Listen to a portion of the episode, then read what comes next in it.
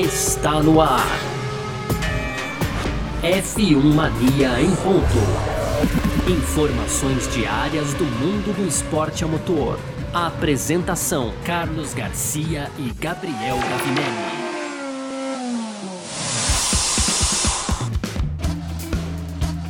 É isso então, valeu demais pela sua presença, valeu você que tá junto com a gente por aqui, tá no ar, hein? Mais uma edição do nosso podcast F1 Mania em ponto. A gente tá sempre com você aqui de segunda a sexta, trazendo um resumo aí do que tá rolando no mundo do esporte a motor, sempre, tá bom? Conteúdo do site f1mania.net, entra lá também para você ficar ligado em tudo que tá rolando nesse mundo aí. Claro, você pode aproveitar para seguir F1 Mania nas redes sociais, sempre procurando por site F1 Mania Mania. Faça sua inscrição no nosso canal do YouTube e também ative as notificações aqui no aplicativo onde você está ouvindo esse podcast. Beleza? Vamos nessa! Muito prazer, eu sou Carlos Garcia e aqui comigo ele, Gabriel Gavinelli. Diz aí, Gavi! Fala Garcia, fala pessoal, tudo beleza? Hoje, Garcia, dia 26 de maio, então é quarta-feira, né? A gente traz como destaques aqui no primeiro bloco Red Bull e Max Verstappen. No segundo a gente fala aí da polêmica das asas flexíveis agora também atingindo aí a Mercedes Garcia, né? Pois é pau que dá em Chico, dá em Francisco e vice-versa, hein, Garcia? É isso mesmo. e aí, não é? E aí, fechando aqui no nosso bloco de rapidinhas, a gente fala aí de, de a opinião do Glock sobre o que aconteceu com Leclerc lá no GP de Mônaco. Tem também GP da França em risco. E para fechar, é outro risco aí, outra baixa que a gente pode ter é com relação ao Gianluca Petekoff e a continuidade dele da temporada na Fórmula 2, Garcia. Perfeito. É sobre tudo isso que a gente vai falar aqui então nessa edição de hoje, quarta-feira feira 26 de maio de 2021. Podcast F1 Mania em ponto, tá no ar. Podcast F1 Mania em ponto. Pois bem, então, para você que tá ligado junto com a gente aqui no nosso F1 Mania em Ponto, assunto pra gente começar por aqui, a gente vai falar de Red Bull também tudo mais, mas assim, vamos começar falando de Max Verstappen, né? E a sua questionada ou não força mental. A gente falou bastante isso aqui, né, Gavinelli, no Grande Prêmio de Mônaco, que teve uma coisa que a gente pode elogiar do Verstappen nesse final de semana, assim, claro que as coisas estavam uh, favoráveis, né, para ele, é, mas assim, ele manteve muito equilíbrio, ele esteve sempre no controle Sim. do equipamento, e a gente sabe, é, principalmente naquele desafio cerebral que a gente fala que Mônaco representa também, quando o Sainz ameaçou, ah, vamos ver se a gente chega um pouquinho lá, ele foi responder com o que ele tinha de reserva que ele tinha guardado tal, enfim. É, foi muito cerebral o Verstappen nesse grande prêmio de Mônaco. E ele foi questionado, né, é, se ele tá pronto para uma batalha mental com o Hamilton. E, e, ele falou assim: olha, eu acho essa pergunta um absurdo. é, eu sou muito forte mentalmente e sei o que eu preciso fazer para vencer. Além disso, o Hamilton não teve que lutar pelo título por vários anos também. É, falou que com o Vettel não foi exatamente uma luta real pelo título, né? É, aí ele falou assim: as pessoas falam o que elas quiserem, né? Eu sei que eu tenho que ser rápido, eu tô, tô, só esperando minha chance de lutar pelo título, né? E como equipe a gente tem que continuar pressionando a Mercedes aí, mas força mental ele garante que tem.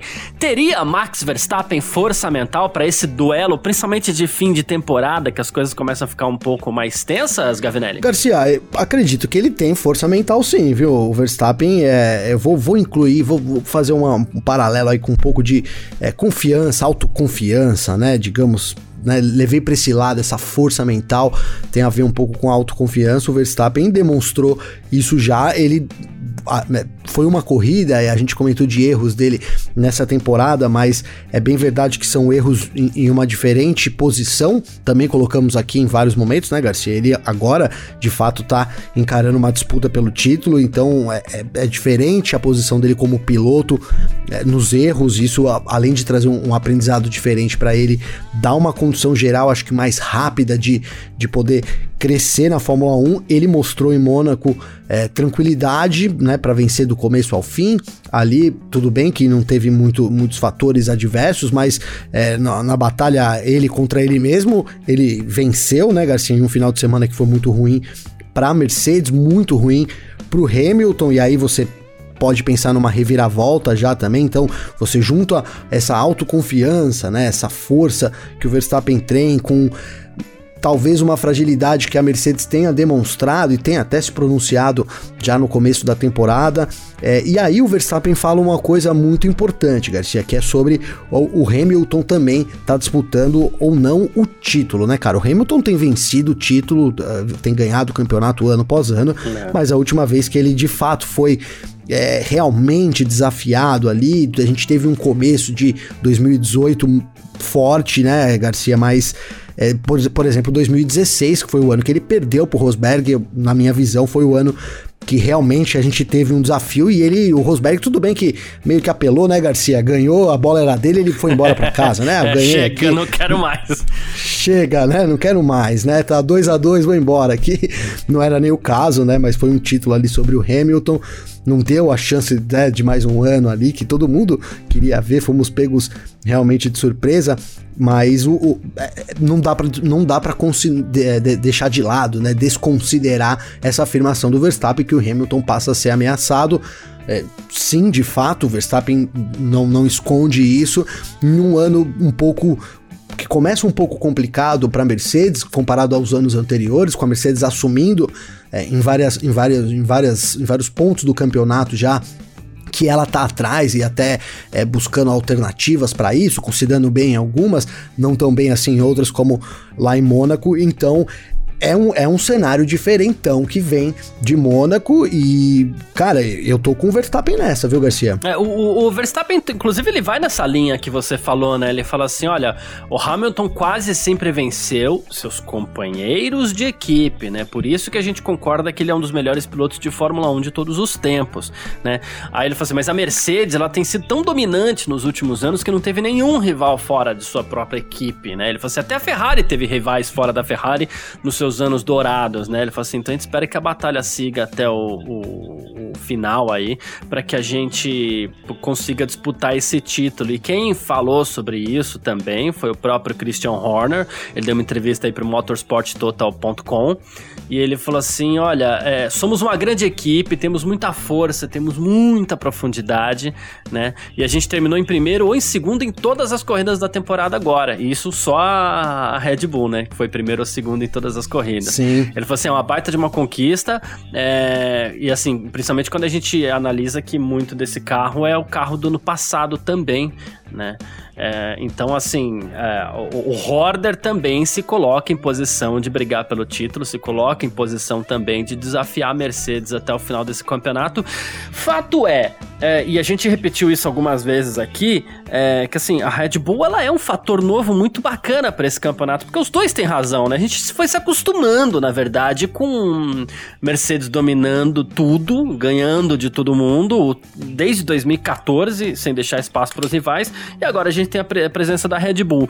Primeiro, é diferente, a gente tem equilíbrio lá na frente, por mais que a gente ainda acredite que a Mercedes tem o melhor carro, e também é verdade o que o Verstappen fala, né? Ele falou assim, poxa, o Hamilton não tá acostumado a ter é, disputa vindo de fora, não, né? É verdade. E essa talvez seja a primeira vez, aí isso pode mudar um pouquinho ali a, a, a, calmaria que o Hamilton vive nos últimos anos, né? Ah, deve mudar, Garcia, deve mudar.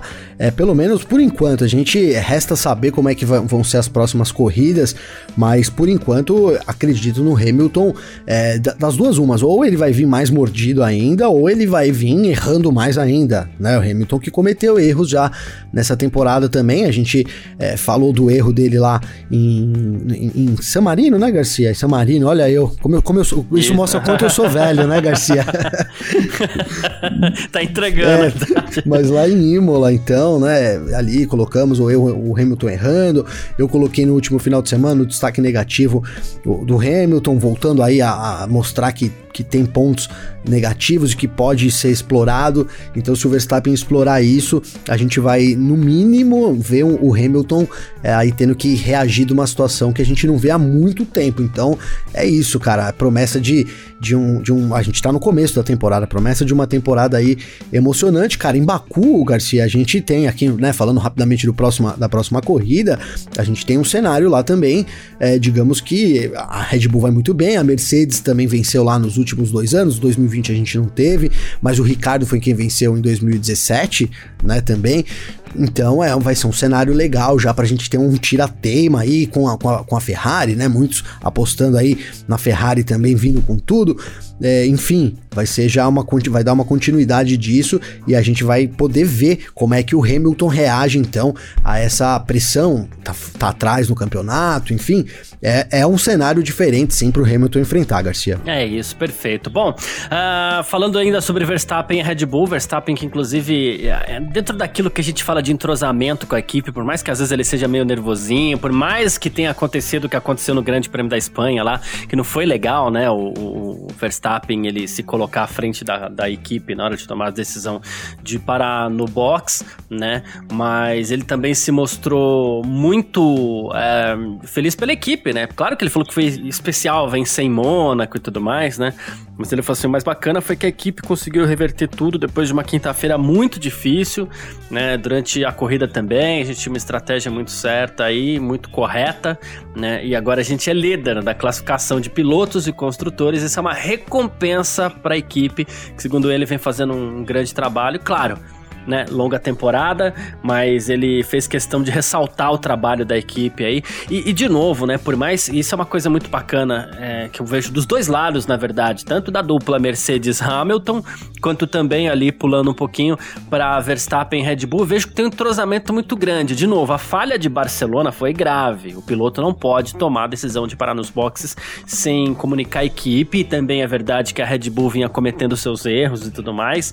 A gente até brincou que Sim. os dois deviam sentar e conversar para resolver os seus problemas tal, mas é, é possível enxergar ali um entrosamento muito grande entre a Verstappen e a Red Bull. Tanto é que tudo na Red Bull praticamente é feito pro, pro Verstappen e parece que esse, essa decisão erradíssima aí do Verstappen é, em Barcelona não abalou essa, essa esse entrosamento entre piloto e equipe, né? Então, Garcia, é, é, na verdade às vezes pode até fortalecer, né, cara? Porque é, é, isso, o Verstappen vem enfrentando uma situação muito diferente, cara, na briga pelo título. É diferente de, de todas as outras temporadas, né? Que o Verstappen vem correndo sem dúvida nenhuma. Quando ele chega ali na pista, a, a, a sensação é outra e a tomada de decisão acaba sendo um pouco outra também. Então você. Ele teve aquele erro ali em Barcelona, claro que não, que não pode repetir, mas eu acho que é justamente isso, sabe? Acaba reforçando um lado. Vamos, é, talvez, vamos dizer que ele tivesse aí uma confiança entre em 50% entre Verstappen e, e, Red Bull, né, Garcia? Aí a gente teve a quebra ali de confiança. Depois que ela volta, para mim, ela volta lá beirando os 90, sabe? O negócio uhum. volta mais forte, né? E isso é importante pro Verstappen aí ter consciência de que ele tem que trabalhar junto em, em equipe, coisa que a gente elogiou o Hamilton aqui. O Hamilton vem fazendo isso, ele fez de novo isso, né? O Hamilton fez de novo isso lá em Mônaco, seguiu a estratégia nisso, né? aí depois. Exato, depois ele brigou lá que não deu certo é. e tal, mas ele vem, ele, ele vem confiando muito na equipe, né, Garcia? Que ele sabe que ele precisa aí do time todo para poder vencer esse campeonato.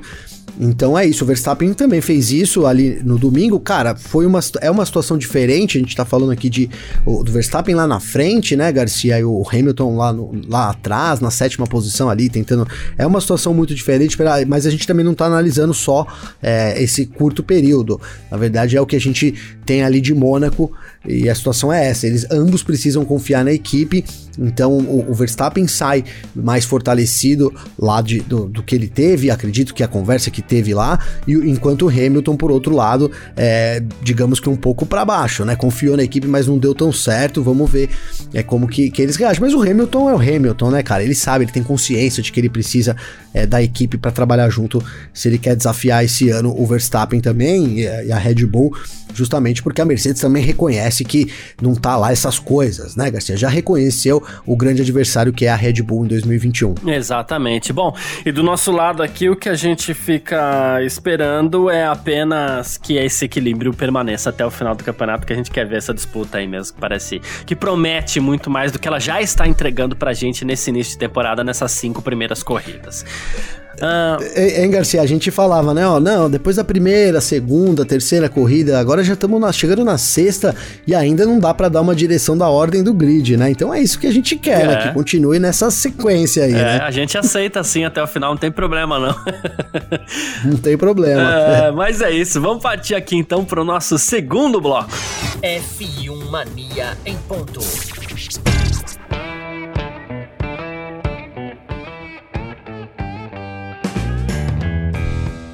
E vamos falar de um pouquinho de polêmica também aqui no nosso F1 Mania em ponto, né? Polêmica que começou ali na semana do Grande Prêmio de Mônaco, quando as equipes começaram a questionar a flexibilidade das asas traseiras da Red Bull tá? E assim, são, são motivos de debate, na verdade, umas duas semanas aí, né? Red Bull diz que a asa é legal, Mercedes não concorda, aí a FIA foi lá e criou um novo teste para antes do Grande Prêmio da França, para ver se as coisas ficam um pouco mais é, claras, né? Mas olha só, de acordo com Christian Horner, chefe da Red Bull, é, isso é muito estranho, né? Que é esse novo teste da FIA de metade da, da temporada, a gente falou isso aqui também também. E o ex-mecânico da Fórmula 1, Gary Anderson, que se tornou uma espécie de influencer, né? É, assim, ele é muito bem informado tal. Acabou se tornando um, um comentarista respeitado e tudo mais, né? Eu usei a questão influência porque é um cara que a gente tem que ouvir e tal, mas enfim, Sim. né? ah, é, aí ele falou assim, uma, uma, uma, coisa sobre isso. Ele falou assim: olha, porque eu posso ver, esse problema com as asas flexíveis está fora do nosso controle, né? Ele falou que os regulamentos atuais já não são muito claros, né? É, ele falou assim: isso precisa, essa mudança de testes precisaria acontecer para 2022, que é aquilo que a gente falou aqui também, a gente concorda, tal, né? E, e aí ele falou assim, olha, nas regras básicas dos regulamentos, né, a, a severidade dos testes está escrita, né? E não é fácil passar nesses testes porque são testes pesados, né? Outra coisa que a gente falou aqui, né? A Red Bull fez em cima dos testes que são impostos pela, pela FIA. Né? Sim. E aí ele foi além. Ele falou assim: é, se a asa traseira é um problema, então a asa dianteira também deve ser um problema. E aí falando do que? O, o, o, o novo alvo agora das discussões é a asa dianteira da Mercedes. Então, assim, se por um lado a Mercedes vai reclamar da asa traseira da Red Bull, a Red Bull vai reclamar da asa, da asa dianteira da Mercedes, um aponta pro outro e todo mundo fica descontente, né? Pois é, é Garcia, eu, eu sabe, eu, é, agora a gente tem uma confusão realmente formada aí. O Marco, o doutor Marco entrou já na discussão também, é. apimentou o negócio. Eu ia chegar aí, mas Sim. ele apimentou legal. É, não, vou, eu, continua. Não, vou deixar para você, mas eu só eu vou deixar no ar aí. O Marco apimentou o negócio, né? Mas, cara, é, é, parece, assim, aparentemente uma situação fácil de resolver, né? Porque é, tá todo, então tá todo mundo ilegal. Se tá todo mundo ilegal, tá, to, tá todo mundo legal também, né, Garcia? Porque é, é o que você falou, você tem um teste. O carro é feito em cima de um teste que estabelece a rigidez. Você passa nesse teste Cara, o que, o que passa a determinar aquela flexibilidade, né, da, daquele material, né? Como você, uhum. a gente vem colocando, você frisou isso no primeiro momento, que é todo material tem uma flexibilidade, né? É impossível que ele seja 100% rígido, né? Então é isso. Se você tem uma, um, um problema com a, com, com a asa traseira da, da Red Bull, lembrando, isso foi uma. Eu vou falar um pouco do Marco aqui, dar um spoiler, né? Ele já, ele já jogou também que o problema se é com a Red Bull, é com a Ferrari, é com a Alfa Romeo, é também com a Alpine, né, Garcia? Então, e aí se você entra na asa dianteira, você afeta a Mercedes, talvez afete a Aston Martin também. É, então é uma discussão acaba sendo sem fim, né, Garcia? Não sei onde a gente vai parar com isso daí, porque se, se Parece para mim, cara, o que, o que a Fórmula 1 deve falar, ó, a gente fez o teste em 2021, o teste é esse, quem passou nesse teste, passou. É isso. É para pro ano que vem, vamos mudar o teste, que, né? E aí a gente muda, mas hoje em dia, se você tem o teste, o carro passou, para mim tá dentro da regularidade, mas é, eles estão caçando alguma coisa aí, vão acabar achando, Garcia. É, nem tem que ter outro teste, na verdade. A gente sabe que, pô, deve, deve haver um limite para flexibilidade ali.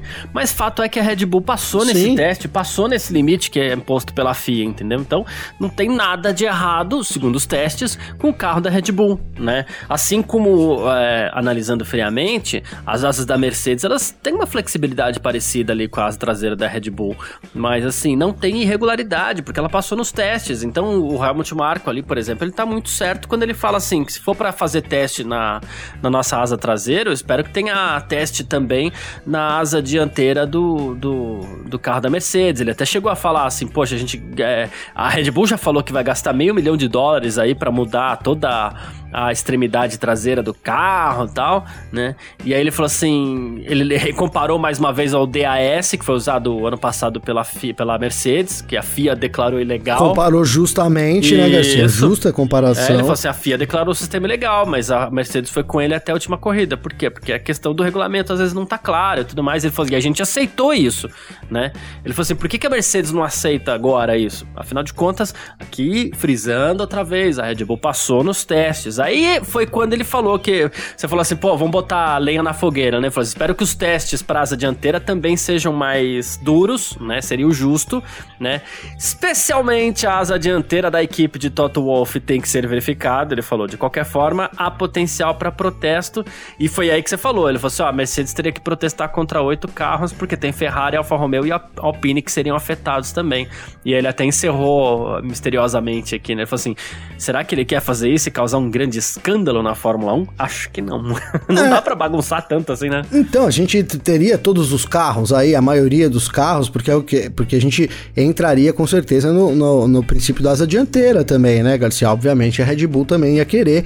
Já falou aí o Marco, né? E, e é o justo que fosse então testado também a asa dianteira sob novos critérios. E aí você tá falando de novos critérios no meio da temporada. É uma coisa meio de louco, né, Garcia? Parece uma situação tão simples, né? Então passou no regulamento, é, acabou. Então, mas, mas não. É, o Toto Wolff insistiu nessa história, cara aparentemente, se você olhar, tem uma. É, é tão para mim, Garcia, que não, não, sou físico, não tenho lá os cálculos. Se você comparar a flexibilidade dessa, dessa asa traseira com a do ano passado, faz uma comparação ali. Eu já tenho um vídeo rolando aí, não sei se chegou até você, mas enfim, tem essa. Cara, é praticamente a olho nu você não percebe diferença, né, Garcia? Então tem isso, cara. É a Mercedes aí é, não aceitando a, a disputa, não aceitando o jogo sendo que realmente a Red Bull no ano passado aceitou, talvez uma brecha aí no regulamento que a, que a Red Bull tenha, tenha pegado, e é isso, cara, a gente resolve, mas resolve pro ano que vem. Não é esse caminho que o Toto Wolff quer dar, mas vai, vai ter chumbo grosso aí do outro lado também, Garcia. É isso, e assim, todo mundo vai sempre buscar o limite, né? O limite daquilo que é permitido, o limite da onde você consegue chegar, e, e é questão de você saber ler o regulamento, saber interpretar o regulamento, e se possível for, ir até o limite do regulamento. Então, basicamente, assim, para fazer um teste de asa, você vai lá, de, de flexibilidade do material da asa, né? Então você vai lá e coloca um peso em cima daquela asa, né? É, basicamente, tá, gente? Tem posicionamento de peso, tem tudo isso, mas assim... Faz uma força, né? Isso, Faz uma força Basicamente, você vai lá coloca o peso em cima daquela asa. Então, o, o, projetista da asa vai lá e fala assim, ok, então tá bom. Como são os testes? Ah, ah para o carro ser aprovado para aquela temporada, ele tem que... Eu não sei o peso, tá? De cabeça. Mas assim, vamos supor, ele tem que resistir a 100 quilos. Tô chutando, né? Um valor mais, né? irreal. Mas assim, é aquela asa tem que resistir 100 quilos, né?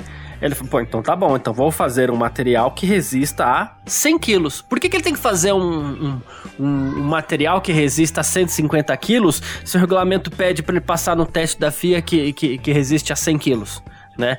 De novo. É isso. É, é, e, e, é, é simples assim, né, Garcia? É. Se, se passou no teste, né? É 100 quilos. Você faz uma pressão lá de 100 quilos. É o teste, passou tá, estaria, estaria resolvido, né, Garcia? Aí vai lá a Mercedes reclama e fala assim: não, mas a asa ainda é, é, é, flexível. Se a asa ainda é flexível, é porque o teste da FIA não foi o suficiente. Né? Ah, 100 quilos não é o suficiente para a gente é, segurar a flexibilidade de uma asa. Mas aí o problema está com a Red Bull ou está com a FIA? Está com a FIA, que foi quem determinou os regulamentos. Aí fala assim: ó, tá bom, ela vai e assume, né? Não, tudo bem, o problema tá comigo. Então vamos mudar, vamos mudar. Mas no meio da temporada, aí não tem como, né? Não tem, não, não tem como, é, não tem como. Não, não, dá, tem que ser pro ano que vem, gente, pelo amor de Deus, né? É que mude, né? É, a Red Bull aparentemente já tá até trabalhando, né, na mudança, né, Garcia também, né? Sim. Já tá até trabalhando nessa mudança.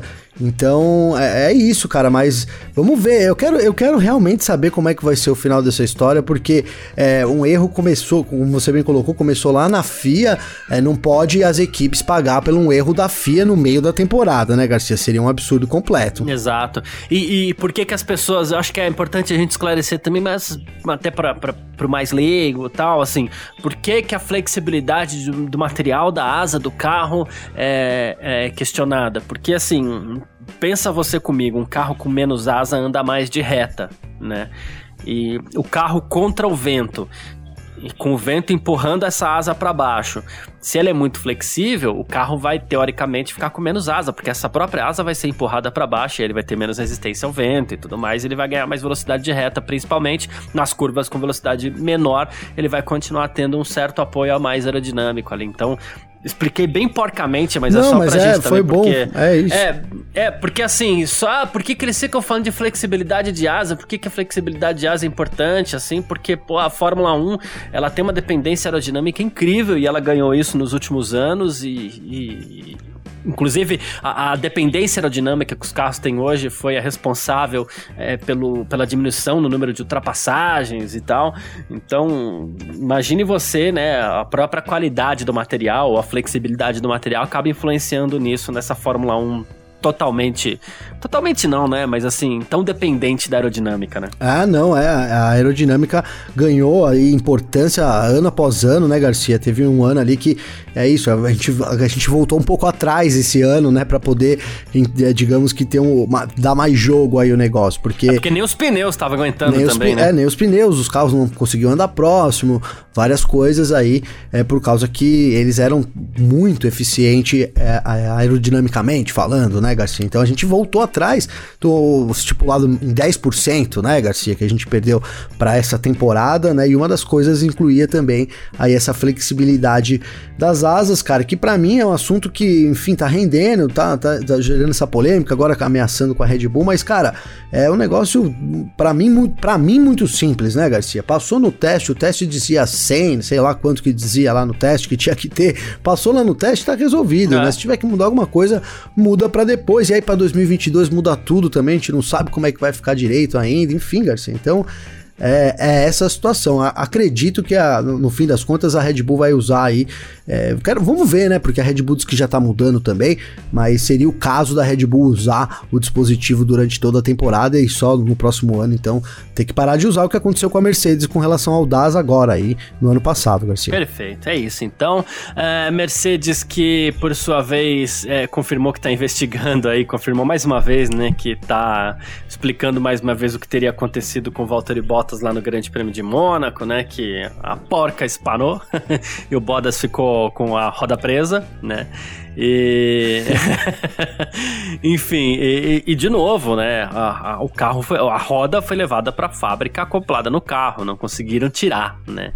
E, e aí a gente também analisa aí que talvez a, a Mercedes também enfrente os seus problemas aí na temporada 2021 para disputar com a Red Bull dentro e agora fora das pistas também. Mas vamos lá, vamos pro. E que prejuízo, hein, Garcia? Que Nossa. prejuízo esse, essa porca aí, Não, hein? Pelo é, amor de Deus. Muito prejuízo. Pelo menos 18 pontos aí que o, o Bottas deixou de ganhar.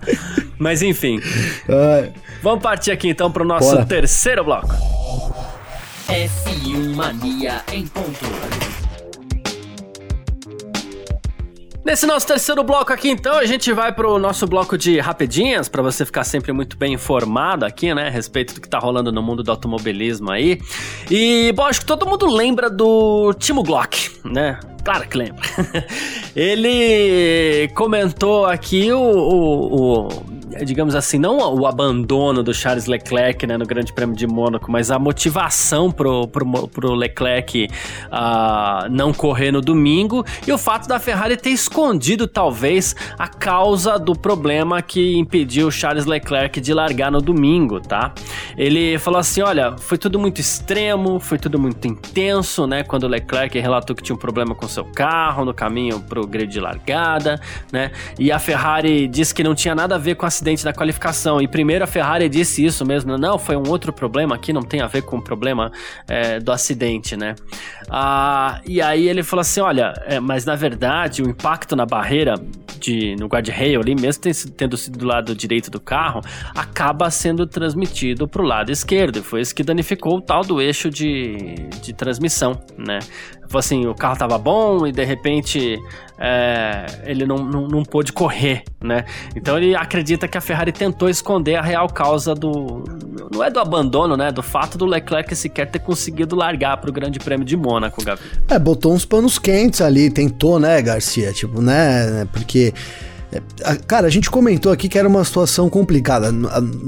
Isso lá no parque fechado, ainda no domingo, né? Porque a gente não tá dentro lá para saber qual a real situação do carro, cara. Se tem alguma chance, é, o Leclerc hoje de novo diz: Poxa, a última chance que eu tenho poder, pode ser a única chance que a gente teria de vencer na temporada, né, Garcia? Aí justifica. Agora, é, se você também é, teve. A, e hoje de novo a Ferrari então falou que teve sete minutos para avaliar o carro ali muito rápido, Sim. né, Garcia? Então tem tudo, tem tudo isso que envolve. Aí, na verdade, foi um, um erro. A Ferrari arriscou, não deu certo, tentou dar uma, uma passada de pano ali, mas eu também não acreditei, cara. A gente até comentou isso no próprio parque fechado no domingo ainda, né, Garcia? Que oficialmente, né, a Ferrari tinha falado isso, mas também acredita quem quer, né? Acho que foi alguma coisa assim que a gente falou. Foi. Porque também tem, ela tentou tirar um pouco aí da responsabilidade. E, hein, Garcia? E falando do, do Glock, cara, para quem não lembra, né, que você falou que todo mundo conhece, eu não sei, vamos, não sei se todo mundo conhece, mas o Glock é aquele um carrasco aqui do Brasil, dá para dizer, não é, Garcia?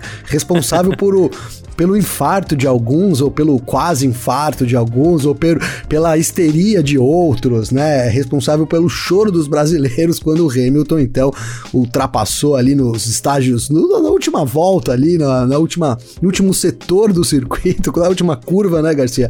O Tino Glock, e aí o Massa, que estava sendo campeão lá em 2008, acabou perdendo o título pro Hamilton, então foi o Glock que estava na frente ali do, do Hamilton, e por isso é o nosso carrasco aqui. Ninguém nunca vai esquecer do Tino Glock também, Garcia. é exatamente isso. Bom, uh, voltando aqui pro calendário da Fórmula 1, Gavi, olha só, a. Uh a pandemia da Covid-19 ainda ameaçando o calendário da Fórmula 1 nesse ano de 2021. No início dessa semana a gente falou aqui, né, que a Áustria vai proibir todos os voos do Reino Unido a partir de 1 de junho e a França também tomou medidas adicionais aí contra viajantes que entram é, no país vindos do Reino Unido, viu? Então a realização do GP da França passa sim a estar em risco. A gente lembra de novo, a base toda da Fórmula 1 vem do Reino Unido, né? A base toda não, boa parte da base, né? A França está impondo uma quarentena obrigatória para viajantes do Reino Unido. Eles estão fazendo isso porque os primeiros casos da variante da Índia do, do coronavírus foram encontrados no Reino Unido e o governo francês não quer correr o risco dessa variante, variante entrar é, por lá, né? E, e aí, o pessoal até fala, né? É, embora a, o programa de vacinação do Reino Unido tenha funcionado bem, a maioria dos países europeus parece estar tá proibindo voos do Reino Unido exatamente por conta dessa é, variante indiana. E isso pode, na verdade, assim, a partir do momento que a gente coloca a Áustria é, vetando voos do Reino Unido, a França impondo quarentena é, e com essa base da Fórmula 1, boa parte da base da Fórmula 1 vindo do Reino Unido, Uh, bom, talvez tenhamos problemas adicionais pela frente aí ainda, né? Olha, Garcia, é preocupante, né? Essa é uma notícia realmente é preocupante porque essa, é, primeiro, primeiro porque essa variante indiana aí parece que é um negócio muito sério, né, Garcia? Já chegou aqui no Brasil também e, e, e tá lá já na Europa. É preocupante quando os países já, já tomam precauções aí para que é, o negócio não se espalhe. Então a gente tem uma preocupação não só aí corrida, mas também, né, com essa com essa variante, enfim, é uma grande preocupação.